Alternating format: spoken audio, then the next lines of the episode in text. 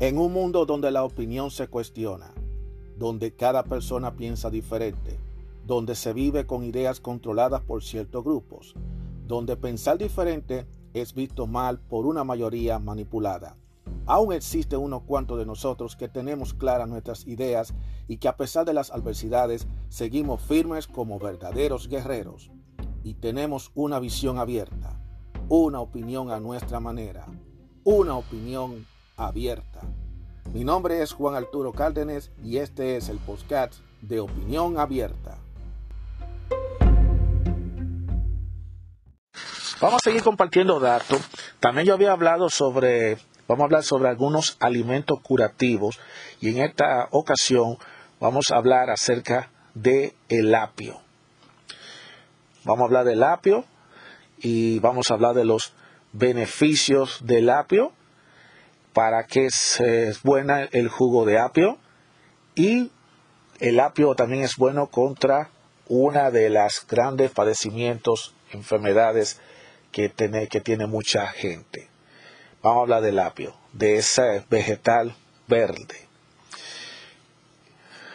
Como miembro de la distinguida familia del perejil, por si muchos no lo saben, porque es del perejil, de la familia del mismo grupo del perejil, el apio disfruta en parte la misma reputación medicinal que se le atribuye a esta hierba. En este sentido, facilita la digestión y previene la fermentación causante de la hinchazón del estómago.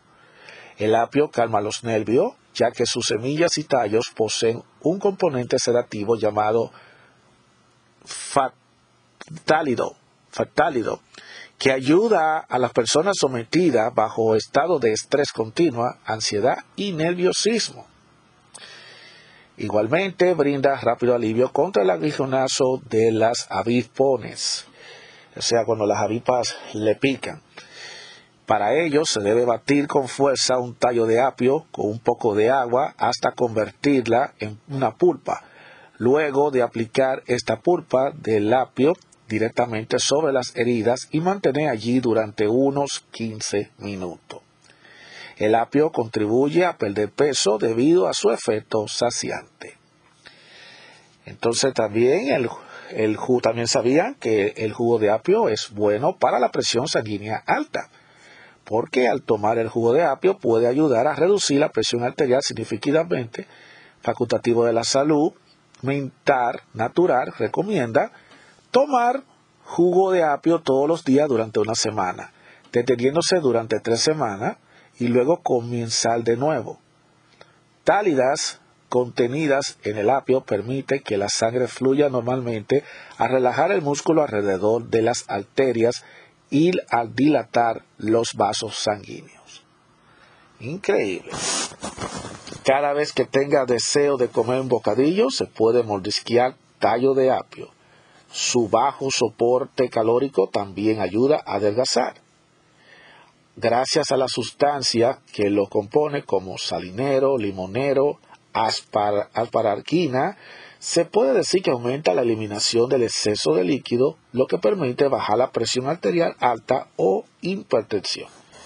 Al tomar el jugo de apio durante todo el día, no solo agrega unos antioxidantes y otros, otros compuestos poderosos a su sistema, ayuda a su digestión y mejora el metabolismo, sino también ayudará a reducir los antojos del azúcar. Mira, yo debiera, yo voy a, yo voy a empezar a, probarlo, aunque yo le voy a decir la verdad, yo no soy muy amante del, del apio, pero no está mala idea probarlo. Especialmente yo soy una persona que tengo hipertensión, que soy una persona hipertensa y ando buscando productos naturales que me ayuden a mí a bajar la hipertensión. Eh, acompañada de los ejercicios que yo hago y eso también bajando la dieta también sería muy buena idea. ¿Sabían ustedes que el apio es, es, tiene el beneficio para la salud, ya que se extiende a detener el crecimiento de las células tumorales, así como la prevención de, de los radicales libres de las células perjudiciales algo que los modernos tratamientos tales como la quimioterapia son incapaces de hacer. O sea que dice que el apio es bueno contra el cáncer. En resumen, el apio tiene los beneficios de ayuda a mejorar la digestión, calma los nervios, mejora la presión sanguínea alta, puede prevenir el cáncer y ayuda a adelgazar. Así que ya lo sabe. Y si toman, y la forma es tomando el jugo de apio. Dice que puede tomarlo por una semana, por tres semanas. Tómalo todos los días durante una semana y, dura, dura tres semanas sin tomarlo y luego comenzar de nuevo para ver los efectos. Así que es muy buena información que estoy compartiendo con ustedes, son datos que comparto con ustedes. Otro alimento curativo, ya yo había hablado de otro producto curativo en otro podcast anterior y ahora lo estoy compartiendo con ustedes. Así que yo espero que había hablado, creo que los pepinos, el pepino, ahora estamos hablando del apio. Así que ya lo sabe. Eh, los alimentos curativos, el apio. Así que a comer apio para tener esos beneficios que ya yo he mencionado. Yo voy a empezar a comer apio para que, para que me ayude precisamente a controlar la presión sanguínea. Si me sale más efectivo, pues entonces es mejor para mí. Así que ya lo sabe, eh, cuídense mucho.